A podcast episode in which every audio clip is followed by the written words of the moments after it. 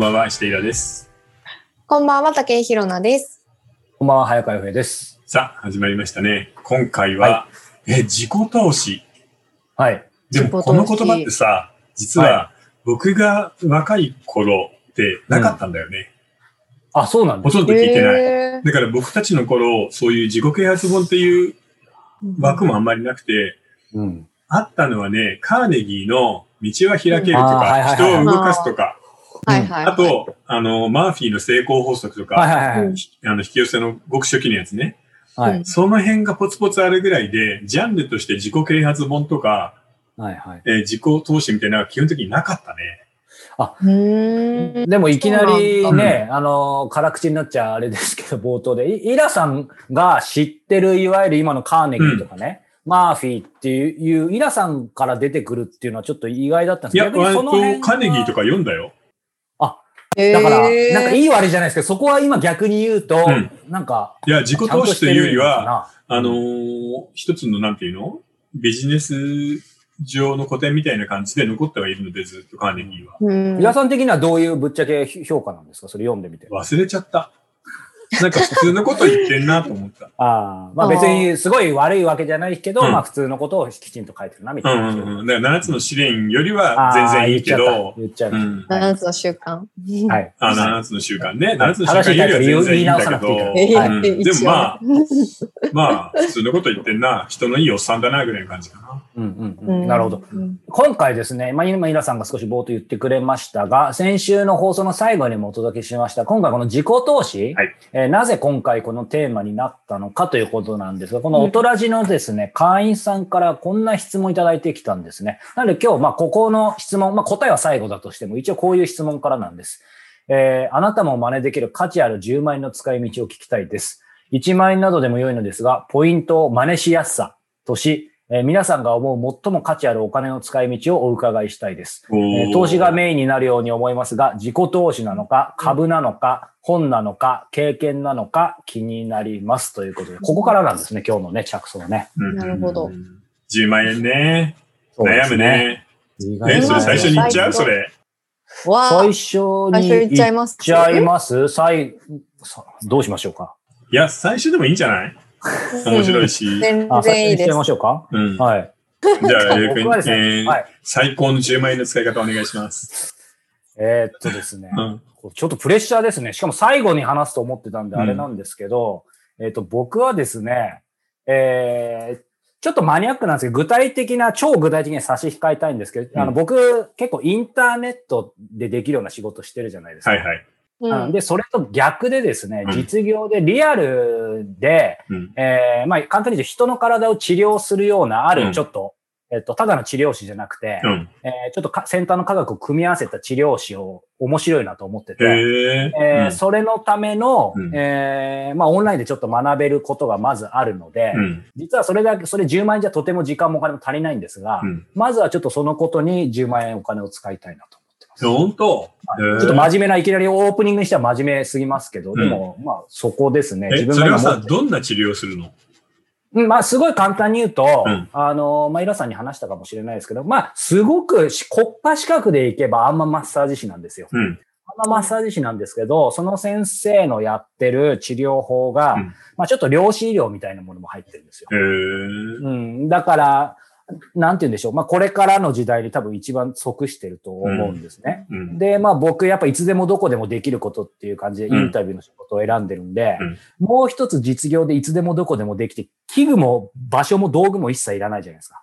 うん。うん。その、まその治療師も。うん。なので、えっと、それは面白いなと思って、うん。えー考えてます。ちょっとガチの答えだったけどいいんですよね。最先端の医療系のものに10万円を使うってことね。えっ、と言って、みれば。の、えっ、と、技術を学ぶために。まあ、自分はなるほど、ね。とても足りないですけど、その皮切りに自分が治療師になりたいってことです。なるほどね。そのスクールみたいなのがあるんだ。レッスンというか。ありますが、まあ厳密に言うとそれは10万円じゃとても足りませんが、ちょっとそのか皮切りの最初のファーストチョイスみたいな。へえ、面白いね。はい。テクニックを身につけるとか何かを学ぶのに使うってことね、10万円。そうです。なるほど。数々の失敗をした結果ですね。うん失敗は後で話してみえー、あ、面白い。そっかで、ひろさん何？私は、えっ、と、自分の人生のテーマとしてうん大事なことって、うんなんか冒険心とかうん。経験とか自由でいるっていうことなんですよね。うんなんかちょっとバカみたいなんですけど。で、あの、なので私はお金をこう経験に使いたいなっていう気持ちが割と強いっていうのがうん。分かりまして、うん。で、なので、ほんと単純なんですけど、今、今すぐに10万円もらえるんだ、もらえて、もう何もかも、うん。コロナとかも何もなかったら、私はもう今すぐ旅行に行きたいです。いや、今だったら10万円でどこ行くの？10万円で、えー、ベトナムとかかな？いや、あの、私ちょっとアジアがあんまり苦手なんですけど、うん。昔から行ってみたい場所がうん。あって、一つは、えっと、モンゴルえ。近いよね。大大草原うん。で、うんこう寝そべるっていうのが夢で、うんで、二つ目が、えっと、オーロラを見るっていうのが夢なんで、見まあ、じゃあ、あの、北欧の方とかですかね。うんでも、でここは三つ目が10万円じゃとってもいけないじゃん。まあ乗り継ぎまくればいけるね。乗り継ぎロシアの一番安いので。ロシアの飛行機のそのパターンね。で、あ、そうロシアで今、ロシアで思い出しますけど、あの、シベリア鉄道鉄道。うんもちょっと乗ってみたいなとか思ってたりとか、あと3個目が、あれです、あの、早川さんの言ってた、あの、えっと、アイルランドの、行ったことありますよね、早川さん。アイスランドだよアイスランド、ごめんなさい、アイスランド。アイスランドのブルーラグーンって温泉が大好きなので、ああ、はいはいはいちょうど今日も原稿書いてたよ、その本話。当ですかそう、ブルーラグーンに入るのが夢です。まだこの3つはいけてません。はい。最高だよね。でもさ、10それ聞くとやっぱ全然違うね。面白いです。は何かうん。技術を身につけるじゃん？うん。で、そうですね。ひなさんは旅で経験を身につけるじゃん。僕ははい。10万円だったら物なんだよね。何ですか？何が出ます？かえっ、とね、本当にね、もし全然あれだったら僕はあの、多分、もし僕が学生だったら、いい万年筆を1本買う。何でもいいけど。ああ、まあでも皆さんにはいいですね。うん、りだからこれ、いい万年筆って5万円ぐらいするんで、それを1本買うじゃん、うんうんそしてですね、いい万年筆を1本買った後、い、いノートを1冊買う。あ5万円ですか？まさかいい5万円？いや、5万円はしない。これだったら 5000円とか1万円ぐらいで買えるの。あ、でもそのくらいするんだう。ん。でもこそれまさか金箔ですか？これ金箔です。で、中がこうやって日記代わりに全部いろいろ書あー、すいてある。ごい。書いてあえ、る。それどこのブランドというか、どえ、これわかんい。ないよ。ブランドとか考えて買ってないか？でもこれ伊藤屋で買ったんだね、銀座の。ああ、銀座のね。うん。ですも、そうだな、総ページ数300ページぐらいあるよ。こんな分厚くいいて、B5 版で、えー、全部ほぼ書いてあります。へえ、すでごい。いい万年筆、いいノート、これ5000円か1万円じゃん、い万年筆5万円ぐらいじゃん、まだ6万円ですね、じゃあ。だからあ、と残り4万円で、うん。実は夏ってさ、水飲むよね、うん非常に。うんはい。なので、バカラのコップを1個買います。なるほど。あああ、なんかやっぱイラさんライクだな。今ね、ちょっうんと手元にと取ってこれないんだけど、これは、あの、バカラのペン立てなの。へえ。いいもん持ってますね。かわいいっしかはわいい。今机の上に置いて、こうやって真似して刺してあるわけ。でも、ずっしり重くて、い。うん。なんかいいんだよね、クリスタル。うんうんうんう。んなので、えーバカラの普通のコップを1個買って、で、はい毎日水を飲み、えー日記をつける。万年筆とノート。で、10万円。いいじゃないですか。いいよ。伊東屋のこのノートなんて安いと思うよ。いや、確かにね、3000円かそこから5000円いろだと思うんんなもんが、だよね。いろんなもんが生まれると思っていいですよね。確かに。たまに伊東屋行くとベタですけど楽しいですよね。楽しい。めっちゃ楽しい。ね、たあね、あの、縦回転というか、でもこれデビューしたばっかりの頃だ。パッて開いたら、はいえー少年50枚を超えて、文章のトーンが定まるって書いてある。どあすごい。へえ。だからもう20年前の日記です。すごい。え、その、そのノートまだでも書くとこあるんですか？書くとこない。最後までいいった。っぱいいっぱい。すごいえーで一番最後は、少年脱稿の疲れが残り、ヘロヘロになる。すごいな、これ。石田衣良ファンたまらないな。えー、すごい。え、でも、あれですよね、イラさんやっぱ日記というか、ちょっとそういう書き留められますよね。うん昔から。そうだね。うん。なんかそれはもうずっとなんですか、うん。あの、学生の頃からメモとか日記とかつけてたね。えー素敵だな、うんいや、でもいいんじゃない、ねいいよ。いいですね。三三者三様でしたね。いや、うんほんと面白い。今のだけで面白かった。ねえ。でも、いいよね、こういうの違うんと。だ。こんなのもあるよ。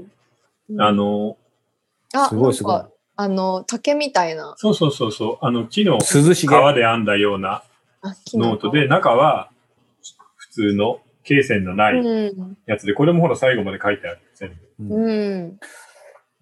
え、でも、イラさんどうです？あの、聞きたいんですけど、うんやっぱり、イラさんなんだかんだというか、ノートとかそういう、まあ、いわゆる、ちょっと気分が上がるというか、はいはい。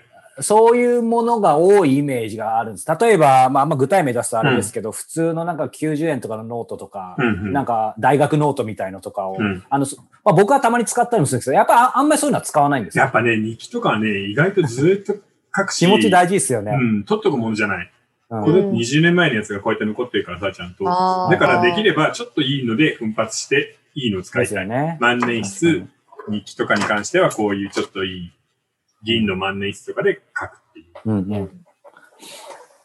やっぱりお金ってその人の価値観とかタイミングとか出ますよね。出るね。だから結局、形があって残るものを割と求めるんだろうね。世代が違うから。うん。ううんん。日野さんはでもなんかこ体験じゃん、うんはい。そうだよね。でもなんか個人的な感覚ですけど、うんなんかずずれてるかもしれないですけど、なんかイラさんはいつ聞いても、うんもちろんす、あの、細かく言えば違うもんが出そうですけど、なんか今のそういう、あの、ものでしかも、なんていうんでしょう、か各周りのものが出そうああ、な多いね。でもちょっといいものが多いよね。あの、あーオーディオなんかとか、ペンとかさ、カメラとかね、昔だったら。なんかどう？ヒロナさんとかちょっと抽象的な質問だけど、いや、僕はさっきね、このタイミングだからさっきの答えだったんですけど、うん。結構5年前、5年後だったら多分全然違うもんが出てくると思うんですよ。なるほど。うん。うん。だからヒロナさんはなんか、やっぱり旅行が出てきそうな気もするけど、なんか違う？もんが出てきそうな気もするんだけど、どどう思う私多分変わらない？かもしれないです。はい。うん。で、なんで逆に私物にその投資するっていうことにすごい憧れがあって、例えばいつもその座る椅子だったり、うん作業で使う机だったり、ベッドだったりっていう、その自分がいつも使うものをいいものにしておくっていうのって多分環境が変われば人が変わるっていうように、環境を整える多分すごく大事なことだなというふうに思うんですけど、うんなんかそのやっぱ物を選ぶ力がないから、なんかそこをすごい身につけたいなっていうふうに思うんですけど、やっぱりそれってなんか失敗しながら自分で試行錯誤してお金を使うしかないのかなとか思うながら。だね。ただでもさ、えーそれって人生の後半でやることなので、若いうちは別にさ、かうん、そんなにモンブランとかなくてもいいんじゃない？うんああ、そういうもんなんですかね。うじゃあこでも、れからかな。だんだんと。ね、自分の好みもできてくるから、うん。うんいや、ちょっと大人になれるといいなと思います。いや、なんか、ちょっと聞きたい質問がいっぱいまた思い浮かびますが、まあ、それもまたじゃあ、ちょっと本編でということで、そうですね。はい。えーじゃあお便りとご質問いただいてますか？では、お便りまずいきたいと思います。はい。はいえー肩の力を抜いて前向きになれる、楽しく新しい位置にも出会え、とても好きな番組です。これからもずっとずっと続けてほしいです。いつもありがとうございます。ありがとうございうお便りをいただいています。はい。そして、えー質問いきたいと思います、うんえー女性からいただいています、えー大きなトラブルに巻き込まれて、深く傷ついても性善説で生きることを諦められません。こういう性格だと一般的な幸せは一生たどり着けないと思いますか？という質問をいただいておえーでもります。逆なんじゃない？うん。ううんんそれは、あの、この人が持っている本質的な人間性で、例えばさ、痛い目とかさ、ひどいトラブルとか一切あったことがないけど、うんえー人を疑いまくるし、すべての人間は悪だと思ってる人もたくさんいるよね。性悪説。そう。うん例えば、ね、中国の政治家とかは大体性悪説だと思うんだよ。そうじゃなきゃ、あんな風に押さえつけないからね。ほっとけば何やるか分かんないから、ちゃんと教育して抑えるんだっていううんやり方じゃない。はいはい。ねえ、あの、洋平君みたいにサッカー好きで言えばね、グアルディオラと、なんだ、モーリーニョ？ポーリーヌの戦いみたいなね。はいはいはい。うんいやー、だからあるんじゃないかな。なので、うん逆に、どちらかだから幸せになれないってことはない。うん人間なんて全てダメだって言って幸せになってる人もたくさんいるし、人間は素晴らしいって言ってそのまま幸せになってる人もいる。うん。で、途中で変わっても構わないし、でも今のあなたはなんかそのままでいいような気がするね。うんしんどい目にあっても変わらなかったっていうんであれば、それは筋金入りがある人なんだから、うん。いいトラブルの人が必ず来るから、その時にはその今の考え方が花開くんじゃない？あ、やっぱり正しかったんだ。人間っていいんだねって思うことが来るからね。なんかこれにちょっと似てるんですけど、あの、うん。なんかこう、なんていうのかな。こう、人っていい人うんだ、うんと、いい風にその対応してほしいってなんか思っちゃいがちになりません？そうすると。そうだね。うん。いい人なん、なんていうの？自分もやってあげるしね。うん。そうそうそうそう。なんか、だから相手にそれって期待するっていうことになるんじゃないかと思うんですけど、うんその、いい人を相手に期待する？自分に良くしてほしいっていう期待を相手にするっていうことになってしまうと思うんですけど、それってなんか辛いというか、気がするんですけど、それはそれだと幸せになれない冷たいから、みんなが。いや、というよりも、その、人って多分、その、いろいろ、みんな違うじゃないですか。うんうん他人に対しての接し方って。うん。あの、や、最初優しくする人もいれば、最初はちょっと疑ってかかる人もいてっていう、せまあ、うん性善説、性悪説みたいな、なんかそういうのじゃないですけど。だから、その、他人が全て自分に対して優しく接するべきだっていう、相手への期待を持ってしまうと、うん。なんかそれは辛いのかなと。ああ、それは幸せになれない性善説とは全然違うんじゃないの？人の本質は善であるっていう考え方と、みんなが自分に良くしてくれるのが当たり前っていうのは全然別なので、それはなんかある種の甘えみたいなものじゃない？うん人のいい悪いではなく。うんうんうんうんでも、あれっすよね。今のごめん、平野さんの話とまたじち若干違うかもしれないけど、なんか昔さ、うん自分の話になっちゃうけど、なんかそのやっぱり、依頼と依存の違いとかさ、うん。期待と依存の違いみたいなので、やっぱりう、ん。なんか自分がこれだけしてるからこう返してもらいたいとか、うん。してほしいとかって思ってた時はすごいやっぱね、そ、そ、そ、辛いね。うん。すごい辛くて、でもそれってやっぱりある意味だから依存してたんだなと思って、うん。なんか、うん。で、僕も極端なんで、その後ある意味そう、そしたらもう性悪説な、みたいな感じで、最初から人に一切もう、あの、依頼どころか期待もしなければ残念になることもないみたいに思ったんだけど、うんでもそれはそれでやっぱ寂しいじゃないですか。そうね。それにそういう方が弱いからね。そうそうそう。うんだから、なんか途中から今話しながらですけど、うん全然まだまだですけど、やっぱりなんか期待は別にしてもいいと思ってて、うん期待はするけど、まあい依存しないというか、まあそれで帰ってこなくても、まあいいや、みたいな。なんか、そうなったらちょっと楽楽になったんですよ。だから、イラ、イラさんどう、どうです？イラさんはだから、そう、僕らともこうやって組んでくれてますしうん、別に人を期待してないとかはないけど、でも、いざ、例えば変な話ですけど、チームが解散したりしても別に多分困困らないというか、すごいショックで、みたいな。つまり依存はやっぱりしてないと思うんね。依存性はあんまりないかもしれないね。うんそれってやっぱりほら、仕事柄単独の仕事だからね。うん一人きりでやるっていうのがベースになってるんで、あまりその誰かが良くしてくれるみたいなことを期待することはないんだよね。でも、基本、イラさんの本の独語感じゃないですけど、うんやっぱり、まあ、性善説、性アクセスみたいに100ゼロでは切れないでしょうけど、なんかやっぱり人とかを、うんの可能性とか、な何かを信頼、信じてる感じするんですけど。まあそれはでもベースにあるのかもしれないね。時代の問題だと思うけど、それは。時代。うん。だから、進撃の巨人が絶望から始まるみたいにさ、やっぱり日本がなんか賑やかで元気だった時代の精神性みたいなのが残ってるんじゃないかな。うん。明日は良くなるとかさ。ううんうんん。うん。進撃の巨人は、なんて世の中、世界は残酷なんだで始まるわけじゃん。おまあ、それ母さんがが多いですよね、食べられて。最近は。ね。うん。うん。うん。うん。なるほそう考えると、それぞれの時代のなん。か、心のあり方ってあるよね。今はそれが多分、性悪説の方に傾いてるん。だと思ど。そうですね。でも、どっちが正しいなん。てことはないん。だよ。うん。どっちもただの思い込みだから。世界はそういう善悪とかさ、良い悪いとか何にも関係がなくて、あるだけだから、世界面い白い。やいいですね。なんとなんとも哲学的な。でも面白いね。でも僕はなんか本当今のままでいいと思うよな、この人は。